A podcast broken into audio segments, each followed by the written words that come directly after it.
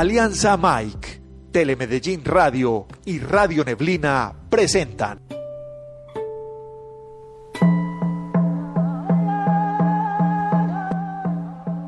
Supersónico Vintage, el único podcast de Medellín especializado en comedia. Tertulias humorísticas. Charlas a carcajadas. Invitados especiales. Juegos de impro radiofónicos. Y una selección de música que te agitará las neuronas. Todos los lunes a las 10 de la mañana.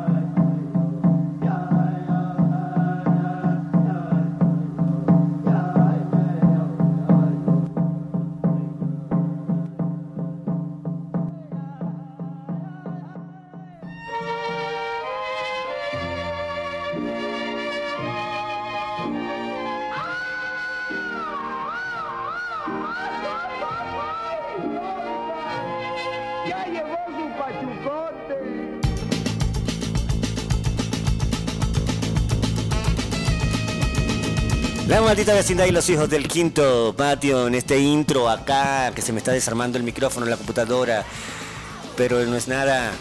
Ya estamos aquí arrancando.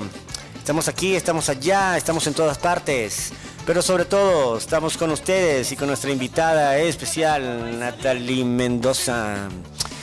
Eh, la comediante Natalie Mendoza, hoy aquí en Supersónico Vintage, el único podcast de Medellín especializado en comedia que llega a ustedes bajo la producción de Radio Neblina, gracias a la alianza de Medios Mikes desde Tele Medellín y en los controles el señor Felipe Castaño arreglando todo este daño, arreglando el descontrol de acá de este lado de los comediantes. Y esto ya va a arrancar. Esto arranca ya, señoras y señores. Madame, Monsieur, señor y dona Natalie, bienvenida a Supersónico Vintage. Muchísimas gracias por la invitación. Eh, gracias a ti por venir así a patada, puño, mordisco, kung fu, entre la tranca, el calor y lograste llegar. Ah, ya de entrada te digo, eres una comediante un poco peligrosa. Tan, tan, tan, tan, ¿Por qué? tan, tan, ta, tarán, tan. Sí, eres peligrosa. Ya que tienes un magíster en comunicación política, eres politóloga y comediante. ¡Peligro! Cuidado en la calle, cuidado donde sea, que anda Natalie analizando lo que sea. Dos ingredientes que a mezclarlo pues sale un cóctel muy explosivo. Dime, ¿tú los mezclas o los tienes muy bien separados? Comedia y política, política y comedia. Bueno, realmente en la comedia yo mucho, pues como, ¿cómo lo digo? Tengo mucho material para hablar en comedia de política, pero trato no de mezclarlo mucho. Me he metido por el asunto de feminismo y ahí voy como construyendo esas rutinas que me parecen un poquito más fuertes y hay que dedicarles más tiempo. Eh, bueno, aparte de ciencias políticas, también estudié comunicación social. Entonces, Eso digo, un cóctel ahí explosivo. entonces por eso la, la mezcla entre comunicación social y ciencias políticas y pues la maestría fue en comunicación política para ser un poquito más redundante. Tres en uno, bate que bate la licuadora de comunicaciones y cosas sociales y en el medio de todo eso se mezcló la comedia, que siempre está de impertinente por ahí. Natalie, Claro que sí. ¿cómo fueron tus inicios en la comedia? ¿Cuándo te picó ese gusanito o cuándo te habló esa voz que te dijo, hey tú, hola, soy la comedia, vamos a conocernos un poco? Bueno, eh, digamos que a muy temprana edad, de hecho desde el colegio tuve como, como esa afinidad con, con el asunto de- del humor, de, lo cómico. Podría decir que de hecho mi primer stand-up fue a los 13 años en el colegio. Eh, fue un asunto demasiado complejo porque realmente me habían dicho, usted pasa español siempre y cuando haga chistes. Ahí dije, ok, no voy a hacer chistes, voy a hablar mal de los profesores. Eso fue lo que hice en el Día del Idioma. Fue mi primer stand-up a los 13 años, lo dejé, estaba pues como en todo el grupo de teatro, estaba en absolutamente todo. Entré pues ya a la universidad, salí de la universidad, dije, ok, voy a, a dedicarme a hacer esto de, de manera pues como en hobby. Y en ese momento estoy como tratando y pedaleándole al tema. A pedal y bomba, ok, este, bueno, ya este, de una de entrada te digo que, como dices, que acabas de decir, como quien dice, como quien no quiere que la cosa, que estás ahí, como que entraste como un hobby, pues, esto no, eh, eh, esto es una trampa Claro que sí. mortal, aquí no, no, pues no hay salida, ¿entiendes? No hay, hay entrada, pero no hay salida de ninguna forma ni manera, este, y, y puedes tener miles de otras pasiones, y las otras pasiones pueden ir y venir, pero esta se, se queda. Claro. Ah, ah, eh, es una cosa, es, es como una cosa entre, entre la gula, pero entre la, es como el Willy Wonka de las drogas, ¿sabe? Pero una cosa, la comedia no te abandona, por más que tú la quieras abandonar, ya te darás cuenta. Em, ahora, eh, eh, siguiendo con esta temática, ¿no? Dijiste que si empezaste así como un poco como azar, eh, Sí. a la hora de escribir chistes, de crear, de darle vida a las ideas, ¿qué método o manía, recursos utilizas? ¿Qué, ¿Cómo Bueno, lo haces? em, digamos que entrar en el mundo del stand-up em, me da muchas herramientas para estar un poco más, más atenta de cómo es la realidad. Entonces, cosas que normalmente encontraba planas, que no le encontraba chiste, empiezan a aparecer después de ya haberme metido como en este, en este mundo. ¿Qué métodos utilizo? Básicamente, bueno, lo primero es que hablo siempre desde mí, desde mi punto de vista, desde mis experiencias personales, eh, y de ahí empiezo a sacar los temas. Entonces, un método concreto no lo tengo. Sé que hay una que se llama regla de tres y es la que más he utilizado según me dicen. Una regla de tres, a un, gag de repetición, o te Sí. refieres a, sí, a la hora, y también, y, y a la hora de, de- de ma- específicamente en lo literario, ¿no? A la hora de escribir las rutinas, ¿no? Sí, claro, eso, este, al principio, pues, sí, funciona eh, mucho, ¿no? Este, la libretita, la regla de tres, ¿no? Y todas estas cosas, ¿no? Yo, cuando empecé, pues yo tenía un guion de vaina y lo leía y me lo y eran faltaban cinco minutos y yo todavía estaba con el guion leyéndolo así es este pero ya pasé los 25 años en este oficio endemoniado entonces Dios. está es como que ya ya simplemente me presento donde me, do- do- do- do- donde, to- donde me toque la noche y, y que pase lo que tenga que pasar pues hay algunas cosas pero esa esa regla de tres pues es uno de los pilares fundamentales y, y muchos otros no ahora eh, de cuáles son los temas de los que más te gusta hablar y cuáles temas no tocarías nunca en un show. Bueno, em, yo digo que el asunto pues como de la comedia, todos los temas son susceptibles de uso, ¿cierto? No hay un tema en este momento que yo diga no quisiera hablarlo jamás porque no sabemos si más adelante me pique pues como por hablar de eso. Eh, de momento estoy utilizando algunos temas como los regionalismos, el- estereotipos, bisexualidad, alergias y bueno, sí como la construcción de como en ese mundo, cuál no me gustaría hablar, aquellos temas que toquen mucho la sensibilidad de la gente, que empiecen a transgredir como esa línea entre lo respetuoso y, y, pues ya, como lo digo, ser estoy tratando de buscar una palabra como, como decente para, para referirme a esta gente que pues claro, esta tiene la vocación, pero y respetar tal vez la sensibilidad de las personas es Sí, bueno, es un tema Difícil. delicado, ¿no? Eso que estás hablando, porque eh, eh, el, el- el humor, para mí, o sea, eh, primero el, el- el- el- el humor, este, más allá de, de técnica o de profesión o de recursos, eh, eh, la comedia es la versión pública de la oscuridad interior. Entonces, mientras más cómica resulta, más debemos pensar en la tragedia que oculta. Entonces, y el humor consiste como que, o sea, yo estoy hablando también de mi opinión personal, ¿no? Eh, de, de- en aprender a negociar con tus demonios, porque ganarles no les vas a ganar, así que toca negociar. Y eso que tú dices de esa línea o de esa, de no herir, de no, he- Sí, de- no- no ser cruel, de no ser cruel, pues eh, así como yo lo veo, el humor, ese, pues, eso, eso, eso que tú dices eh, es, es- es una línea, ¿no? Hay una línea, hay una franja, hay como una frontera. Claro. Y en mi opinión el humor consiste simplemente en que tener clara cuál es esa línea que no se puede cruzar y cruzarla y a ver qué pasa. Por, Sí. este, porque es mi opinión muy, muy personal, ¿no? Sí, claro. Este, pero también es interesante como tú lo planteas, porque lo planteas desde el vértigo, como que de- voy a un ritmo y a una velocidad, pero sé que tengo que llegar hasta acá para no herir susceptibilidades, que es como quién sabe cómo es un, es un azar. Tú no- Claro. Uno no sabe quién está en el público. Aunque sí, o sea, una cosa es como romper esa barrera y caer como en la crueldad y de hecho nutrir el, el amarillismo que finalmente no termina aportando gran cosa pues a, a la vida de la gente y en lugar pues como de estar ubicados en, en otros temas, tal vez visibilizar algunos temas que en la cotidianidad no se ven, ¿cierto? Entonces, eh, como lo dije ahorita, el humor sirve para muchas cosas. Hay que darle en ese sentido un poquito más como de rigor para el uso de- del mismo y sobre todo que sea eh, Cuando, pertinente cuando dices no ser cruel, ¿a qué te refieres? Bueno. ¿Qué, qué es crueldad para ti en un tema de Crueldad para mí, por ejemplo, es no tener en cuenta la susceptibilidad de las personas eh, de un momento inmediato. Por ejemplo, hablar hoy en día sobre Omaira después de, la tragedia de Armero, hay personas que digamos que se pueden sentir heridas, pero ya tenemos un- una brecha de tiempo considerable para decir, bueno, Sí. ya los familiares, a pesar que les duele, no les duele de manera inmediata, ¿cierto?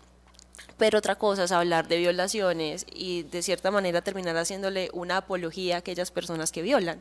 Claro, pero cómo, cómo, cómo eh, el, el- el- el verdadero humor, el verdadero humor para mí tiene que ver con, con- con el, con, con el comunicar Claro. y el denunciar. Entonces, este, eh, ¿cómo, ¿cómo hablas, cómo denuncias y pones en burla y pones en jaque mate a los violadores sin tocar Claro. el tema de la violación? Porque una cosa es tirarle a los violadores, que en mi, pues desde mi, desde mi percepción está bien, y otra cosa es revictimizar la víctima, ¿cierto? Claro. Entonces hablar como, ah, la violaron, demás que le gustó. Ese tipo de cosas. Claro, pero ya eh, eh, eso, eso tiene que ver con mucho con el discurso. con, el- con la con la ines- in- con la inexperiencia y con la poca práctica, eh, sensibilidad o incluso para porque eh, por eso para mí el stand up es una de las artes es una cosa este pues siempre se ha dicho que la comedia es drama más tiempo y en el stand up más, porque para mí la única manera de ser verdadero stand up y aquí me va a criticar mucho muchas personas tienes que haber pasado ya una frontera de edad, ¿entiendes? Esto funciona después de los 40. Antes está, estás haciendo una... por- porque eh, los temas se te...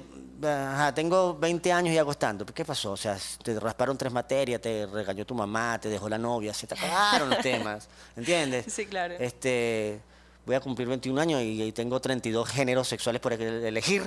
O, ese- O más. O, o más, o sea, pero no hay, no hay como una, sí, ¿me entiendes? Es como, y, y yo creo que en toda la comedia, ¿no? Si el, el que, el que hace clown, el que hace payaso, también, hay más todavía. Después de, de- después de los 60 años es que eres un buen clown. Porque tiene que ver con, con, con, con las vivencias. Entonces, por eso esos temas tiene que ver ya con la, primero con el ejercicio del criterio del comediante Claro. y de, ten- y de tener una conciencia, decir, mira, bueno, este, si yo como mujer a mí no me violaron, no me han violado gracias a- Sí. a- a- al universo, no me han violado. Tampoco tengo amigas que no sé nada de eso. No lo toco, ¿entiendes? Si no tengo hijos, no hablo de los hijos. ¿Entiendes? Es, es- una, es mucho, tiene que ver mucho con la honestidad Claro. del comediante. Y eso es un punto ahí a, a- a tu favor, que hiciste una observación que pocos hacen, ¿no? Es- es- está, está bien eso. Claro, de hecho es lo que decía ahorita. Hablo desde mi punto de vista y de las cosas que me han sucedido para utilizarlos como claro, punto de partida. Como tiene que ser, o sea, tienes desde tu experiencia personal.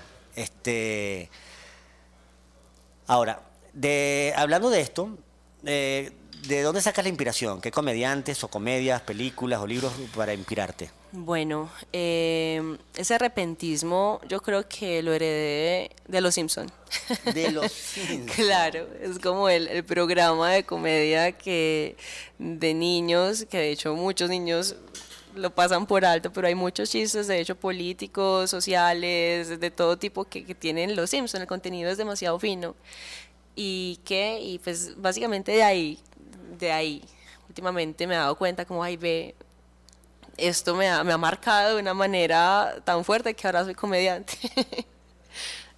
Claro, eh, este, y hoy en día pues hay muchas muchas otras series que hace que, que los Simpson, a pesar de ser la institución que es, pues queden en pañales. Eh, los ridículo, Simpson, los claro. Simpson es para, eh, quedó como un programa bobo como Barney en comparación a Rick and Morty, por ejemplo, ¿no? Este y, y hay otro que también es de un que- que- South Park, por ejemplo. South Park también, eh, pero ahorita va mucho más allá.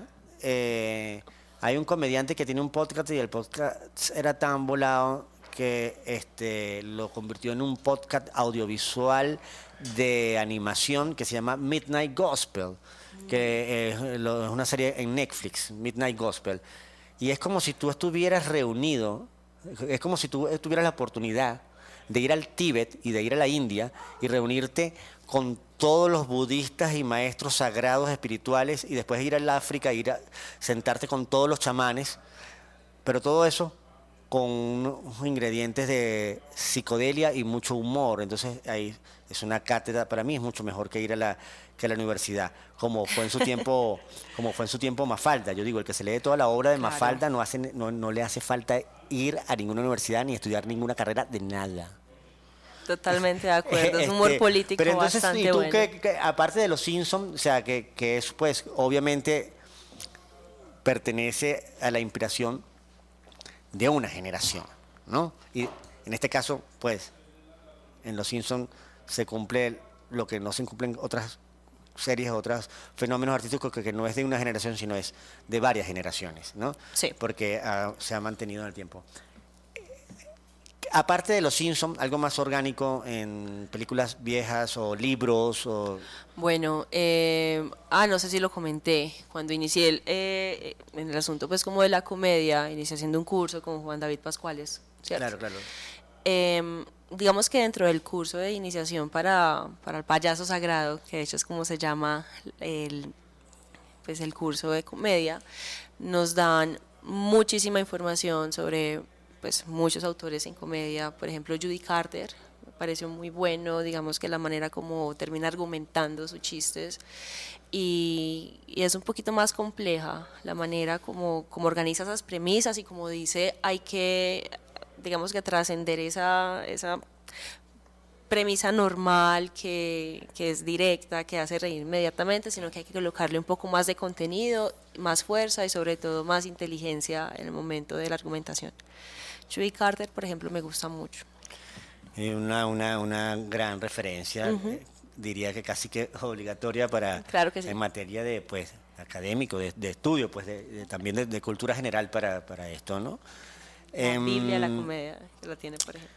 Ahora, ¿de dónde crees o dó- dónde crees que el stand-up funciona mejor? ¿En los bares o en, tea- o en teatros grandes? Bueno, es una pregunta compleja porque definitivamente el ritmo que se lleva en ambos auditorios es diferente. Hay muchos factores, digamos, que involucran la risa, por ejemplo, en los bares. Eh, hay más licencias, por ejemplo, para el uso de las malas palabras, eh, el cabareteo, ahí es fundamental.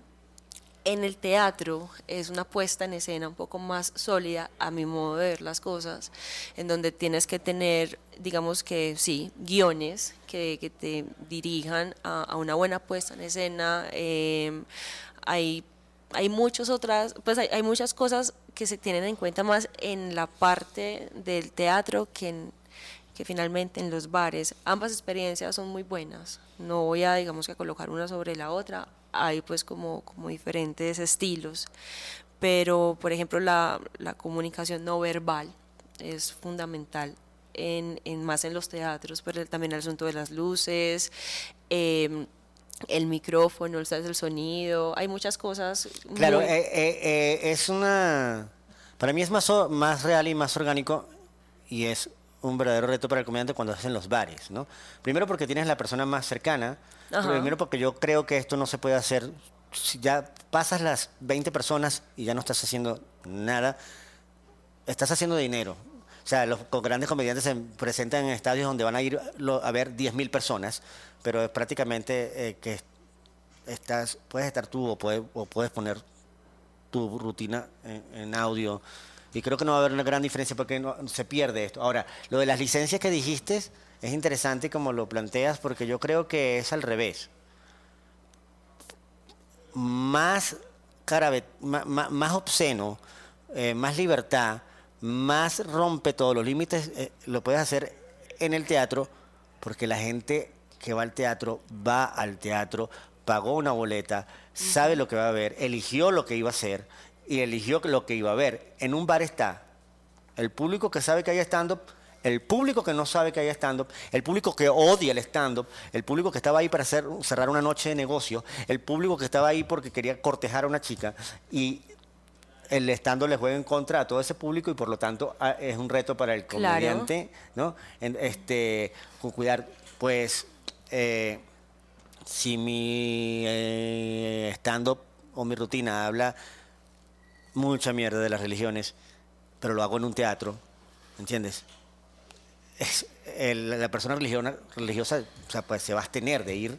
Claro. O, o, eh, este, en un bar no sabemos si, si, si al, si al cura, al sacerdote de la parroquia, pues en su día libre se quiso ya tomar pues una cervecita que no es pecado o quiso, o sea, quiso salir también a ver porque es la parroquia, es el bar de, de, de su iglesia, de su parroquia y está el, cura ahí, uno no sabe quién es, en el bar uno no sabe, en el, teatro está más filtrado. Claro, aunque, bueno, lo que yo, a lo que me refiero es que, por ejemplo, en, en el contexto bar, no tenemos el asunto de la cuarta pared, que en teoría tampoco deberíamos tener en, en el teatro. Cuarta Claro. pared es esa interacción que hay directamente con el comediante, a diferencia del teatro que hay eh, Sí, monólogos, en fin.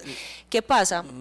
Lo estás planteando más como público eh, un poco más complejo, ¿cierto? Hay un público más fácil porque saben que van a reírse, de hecho van a ir a reírse, no Claro. van a perder el dinero de su boleta, pero en el bar eh, ese público difícil de cierta manera termina construyendo el ritmo, termina construyendo la, eh, digamos que la sensatez del comediante en el momento de dar o no un chiste. Claro, y por eso es más real, es más orgánico, es más Claro, real. En, en- pero- en el teatro, si tú te da, si te da la gana, eh, lanzas el show como una tabla de multiplicar, 5 por 1, 5 por 1, inicio, nudo, desenlace, terminé, chao, buenas noches. Pero cuando, claro, pero cuando tenemos el asunto de la interacción con el público, cuando hay un teatro y es mucho el auditorio, hay muchas personas en el auditorio, no hay esa interacción realmente. Porque eh, el auditorio, todo el mundo está en negro, el comediante es el único que tiene las luces, entonces digamos que tratar de interactuar con alguien que está directamente en el público, pues termina siendo vano. No, eso, te- no no, es una cuestión de, de- de- es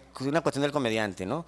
Porque tú como comediante en un teatro, tú puedes estar en un teatro en Europa, 10.000 personas, toda la otra este, pero eh, tú eres el capitán del barco. Sí, sí, claro. ¿Entiendes? O sea, yo estoy en, en- en el teatro y digo, préndame las luces que quiero ver al de la tercera fila, que creo que hay un sonido ahí como que alguien está mascando chicle. Ah, y, entonces, y, y les prende las luces, o sea, tú puedes dirigir tu, tu- tu barco ahí en, en escena. Ok, Que es bueno. como, el- a eso me refería, que cómo ves tú las, como esas limitaciones, porque eh, son limitaciones creadas por el propio comediante, o sea, las limitaciones, eh, ¿entiendes? Porque en un teatro tienes más juguetes a tu favor. Sí, Puedes decir, quítame esta luz, pónemelo. Tú no puedes, en un bar no puedes decir, quítame toda la luz, porque entonces no, tengo tres licuadoras preparando cuatro batidos. No, puedo apagar las luces, ¿entiendes? Tengo un mesonero que entra y sale con comida, no le puedo dejar oscura porque me cae, le cae toda la bandeja de comida a Claro. los comensales. Entonces, el, el que se para y se va porque va a contestar el celular y pasa por enfrente del comediante. Sí, entonces eh, eh, es interesante. Esa es una de las eh, de las que de las de los invitados e invitadas que, que más ha- le ha sacado juego a esto de los bares y, Ok, y- y gracias. el teatro. Los demás han sido así como, no, yo prefiero A, A o B. No, me gusta más el bar. No, me gusta más el teatro. Y, No, ahí yo se ve- respeto ambas no, experiencias, muy diferentes, Se ve, se ven los estudios de comunicación y de política muy, muy, muy, muy, muy, muy mucha estrategia, ¿no? ok, entonces Ok. ya de regreso, eh, digo, no, no, no, no podemos regresar porque no hemos ido, pero ahora sí nos vamos a ir. Llegamos al primer corte con este vertiginoso, pegajoso ritmo a cargo de Aterciopelados y Baracunatana.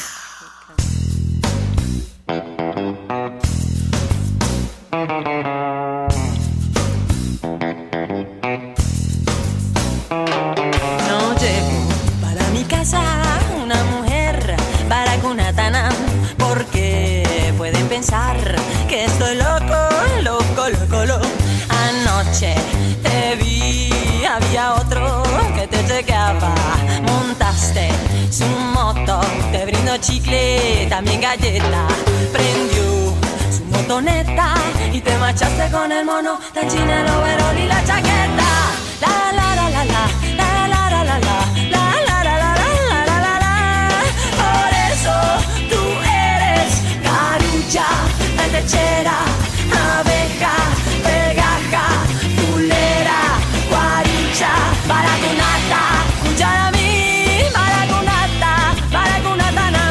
Con el mono de la moto de las nueve que tenía ponía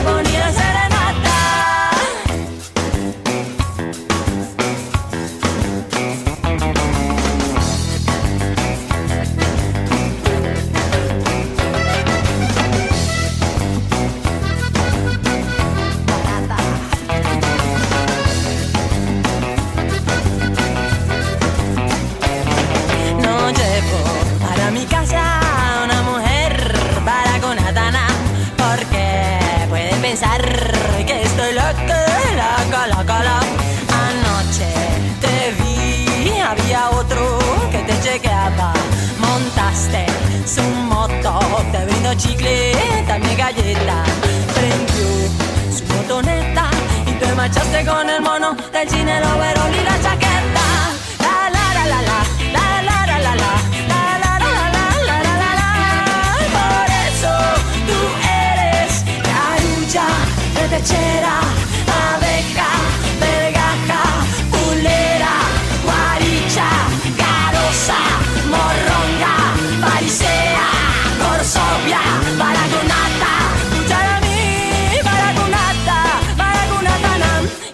Mono de la moto de las nueve que tenía y le ponían serenata. Sí, señora.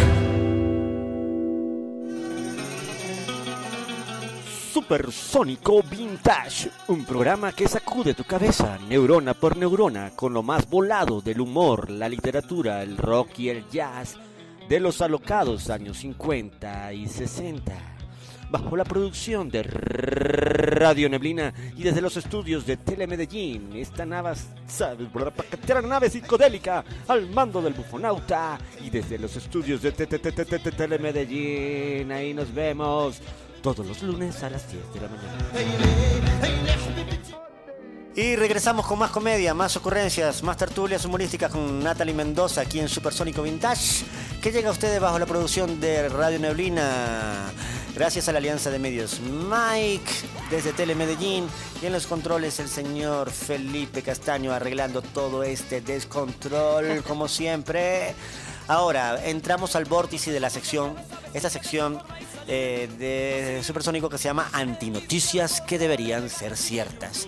En Antinoticias que deberían ser ciertas es donde nosotros decimos, o sea, en este caso yo te voy a decir los titulares, voy a decir unos titulares eh, ficticios y eh, a, cada, a, cada, mm, a cada titular que yo anuncie, tú tienes que asumir el rol como que eres la, corresponsal, la reportera, y vas a agregarle algo al título. O sea, eh, yo digo un título, yo voy a decir un título de una noticia ficticia, y cuando yo diga el título, tú dices algo referente al título, o sea, como si fuera la reportera, ¿sí entiendes? Listo. Ok. Y empezamos en Antinoticias que deberían ser ciertas.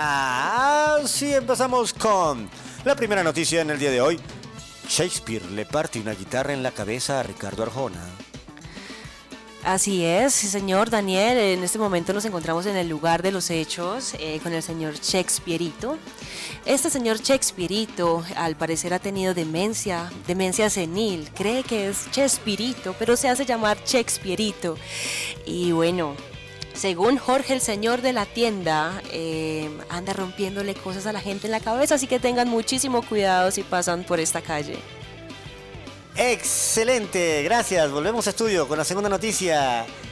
Encuentran un cementerio de muñuelos en el Peñol de Guatapé. Así es, Daniel, eh, me encuentro en este momento en Guatapé. Me cuentan que ricos y deliciosos los muy conocidos buñuelos rellenos de Barrio Antioquia han arrasado con todas las tiendas de buñuelos de Guatapé. En este momento se le llama el cementerio de buñuelos porque bueno, tenemos el monopolio de de buñuelos rellenos. Excelente, siempre atenta, siempre acorde con las noticias, nuestra corresponsal correspondiendo. Claro y que sí. ahora tenemos desde los estudios un nuevo titular, nuevo fresquito que nos acaba de llegar acá a este super notición y es que Tim Burton y Quentin Tarantino llegan a Colombia para grabar una película que se desarrolla en el metro de Medellín. Claro que sí, en este estudio tenemos la primicia de Tim Burton y Tarantino. ¿Cómo va a quedar esta noticia en el metro de Medellín? Es algo que podríamos hablar los paisas, pero jamás los rolos, claro que sí. Que les quede el mundo de Jack. Claro que sí, a los rolos les queda eh, esperar que venga Steven Spielberg o otro director de fantasía, imagínate, Disney o Pixar, Mundo para que Jack. haga algo muy irreal como el metro de Bogotá. Ahora, desde acá de los estudios nos llega otra primicia. Todos los de uno y los ganas son convertidos en escuela de arte. Claro que sí, a causa de la crisis económica vamos a encontrar que de uno ya no solamente nos está brindando sus productos a los mejores precios, sino, ¿por qué no? Vamos a incluir como, como de uno a, a la escuela de artistas. De todas maneras, en ambos casos encontramos cosas a muy buena calidad, pero bajo precio. O sea que de uno significa de una somos artistas todos y con ganas. Claro que sí. Ah, artistas con ganas, eh, artistas número uno con ganas, es lo que surgió de esta noticia. Y ahora llegamos al segundo corte, nuestra parte musical con esto de Caravan Palace, Black Betty. Suéltelo, DJ.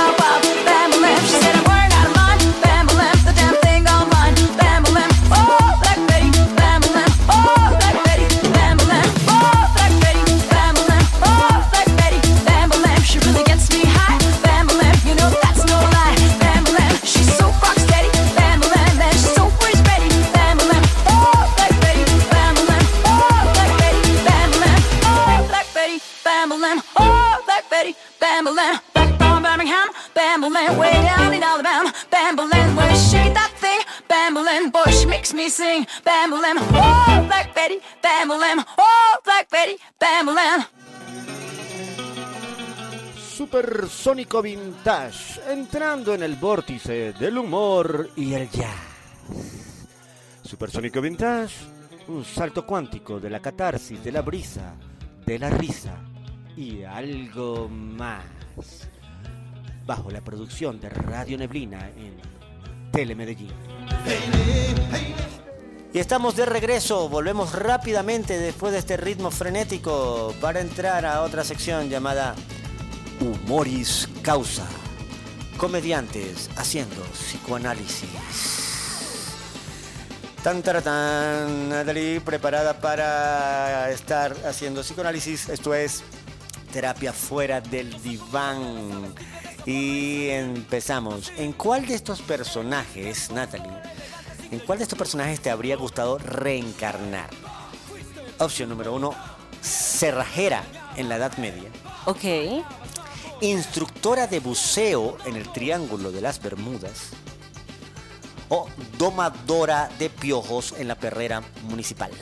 Definitivamente domadora de piojos en la perrera municipal.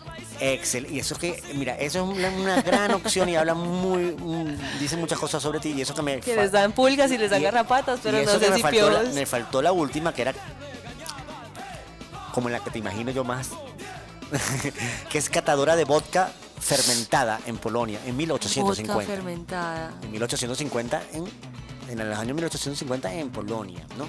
Pero domadora de piojos Sigo como domadora, sí. Sí, eh, tiene, tiene mucho más mérito, mucho y hay muchas cosas interesantes. Eso es, si tuviéramos aquí al equipo de Rick and Morty haríamos una serie muy volada con eso. Ok, ahora eh, como estamos hoy así con ganas de montar eh, rumba y fiesta y chachachá, tenemos un tercer corte muy rápido, muy casi pegado del segundo, eh, porque me perdí por acá, pero entonces vamos a ese tercer corte con el señor Emir Kusturica y la No Smoking Orchestra. Esto se llama Bupamara.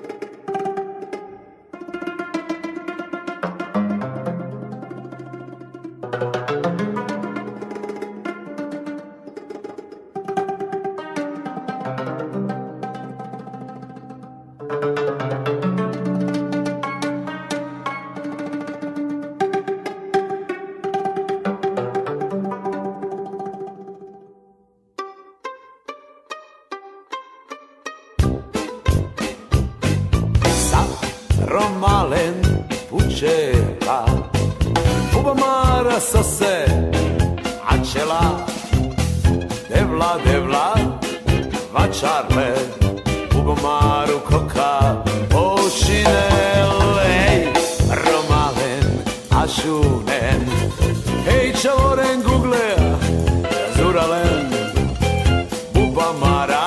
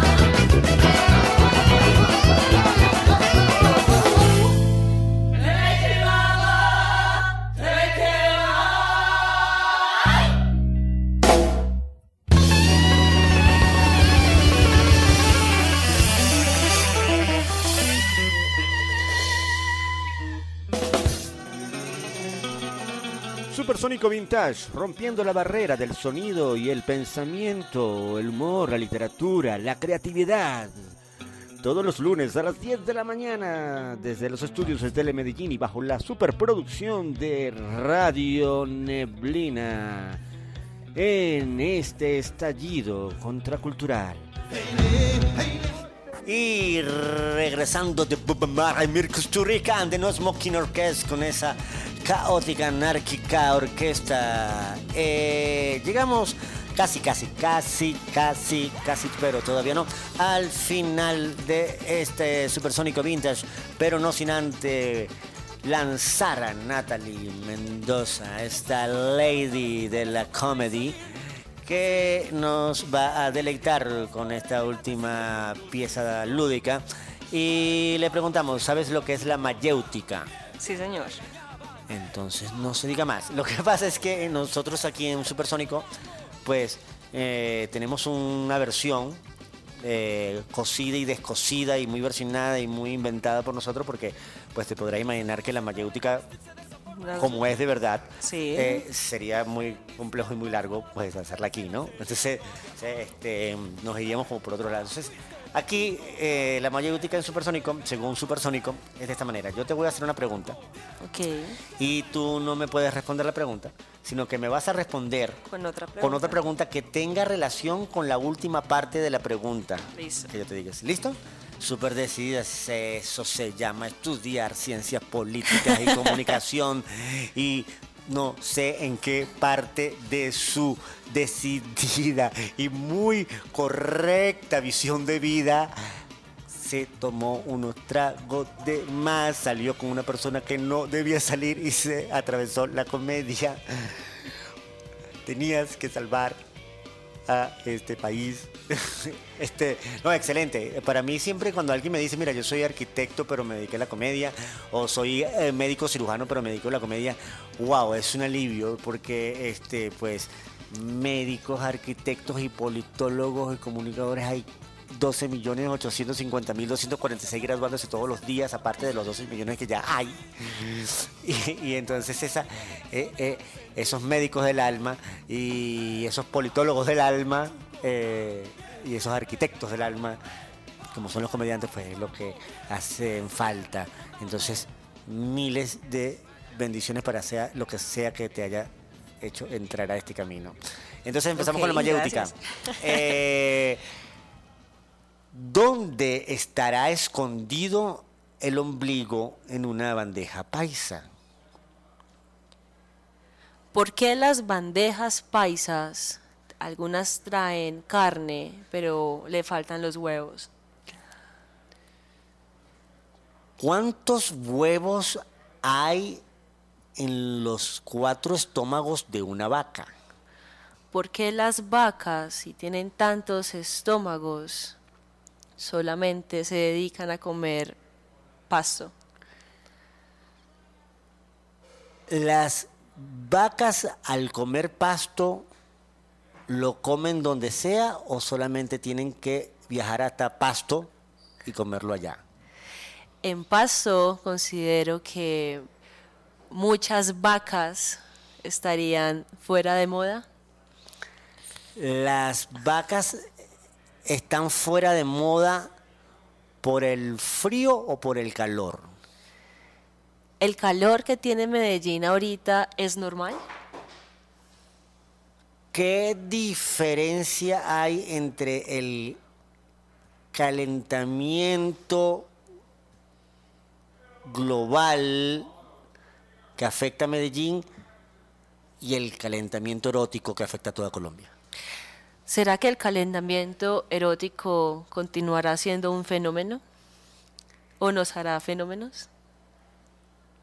¿Qué es un fenómeno en Colombia? ¿En Colombia los fenómenos abundan? ¿En Colombia, siendo Latinoamérica, hay abundancia de algo? Perdón. Bueno, con esa nos quedamos con esa risa. Y para despedir la mayéutica, para darle los micrófonos a Natalie Mendoza y decirle que los micrófonos son suyos para que nos comparta sus redes sociales pero y sus contactos y su teléfono, pero lo más importante, dónde vemos a, a- esta Lady Comedy, de a esta Natalie Mendoza, el que la quiera ver, escuchar en vivo, en directo, en un bar, en un teatro, cuáles son tus funciones, cuándo tienes presentaciones, dónde te podemos ver, dónde se compran las boletas, todo eso. Bueno, muchas gracias para los que se quedaron en este podcast. Mi nombre es Natalie Mendoza. Salgo en Instagram como a veces soy pata. Eso viene de una historia que más adelante les contaré. Em, a veces con doble S. Ok. Eh, me pueden encontrar en, pues, en Instagram y por ahí estaré posteando mis próximos shows y también me verán por ahí posteando algunas bobadas, muchos memes de hecho. Muy bien, muy bien. Eh, eh, repite eh, las próximas funciones. Bueno, este 19 tengo Ah, en yes, Tepuy, Tepuy Envigado, en función. Y ya para la próxima semana todavía estoy pendiente de, de la siguiente. Una, es una presentación ahí medio ilegal, ¿no? Estás con los fronterizos y los venezolanos. Yo soy invitada internacional. Sí, estás invitada internacional. Ese, no, ese- es ahí, ¿no? Que te vas a presentar en el, en el stand-up sin fronteras o fronterizo con... Con Walti, con Cris Cisneros y con... Me falta alguien. Dos venezolanos, qué valiente. Pero no es venezolano el que falta. No, no, no, eh, pero... Allá Chris- con Edwin El Sargo. Claro, no, yo lo digo, yo lo digo por, por Chris Cisnero, que es gran comediante y Claro colega que que- sí. con el que compartí 3 mil millones de, de- de tarimas allá antes de que nuestro país se convirtiera en Veneciria, Venezolanistán. ¡Uh, Yugoslavia! Ok. Bueno, entonces ya saben, esa fue Natalie Mendoza, eh, una verdadera caja de Pandora de sorpresas, eh, una de las invitadas más cultas y mejor preparadas Muchas que hemos gracias. tenido aquí en Supersónico Vintage. Entonces es todo un goce de espíritu. Eh, por ahí también hay una sorpresita con ella que se viene en camino. Algo muy digno de ella, muy de la talla de ella, la que la invité. Y este, pues no me, no me equivoqué, por eso digo, bueno, ella se invitó ya sola, por eso yo digo que, el, so- que solo el humor es clarividente y se vienen grandes cosas con Natalie Mendoza. Esto se acabó, se finí, Orguas, Chivederchi, Sayonara, Aloha, Bye, Orgua, y nos vamos con Café Tacuba y su chilanga banda. La, la. Charlie Chango Chilango, cacha facciamo te chiotas, non c'è contarte toccuce, i ciale con la charola, tan choncho come una cince, ma c'è con che lo fa giuca, con fosca con che ci parra, te passa andare di guarura. Mejor yo me echo una chela. Y chance chufu no chova, chambeando de chafirete, me sobra chupe pachanga.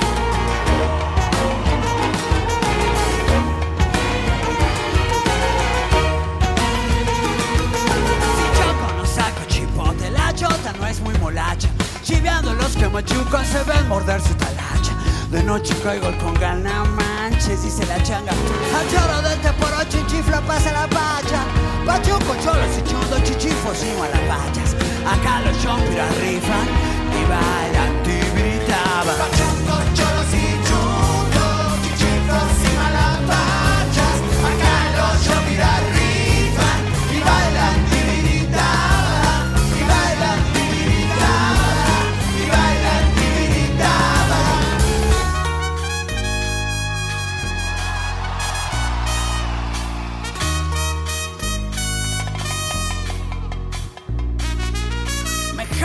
Me echo una chela y chance enchufo uno chova, chambeando de chafirete, me sobra chupa y pachanga.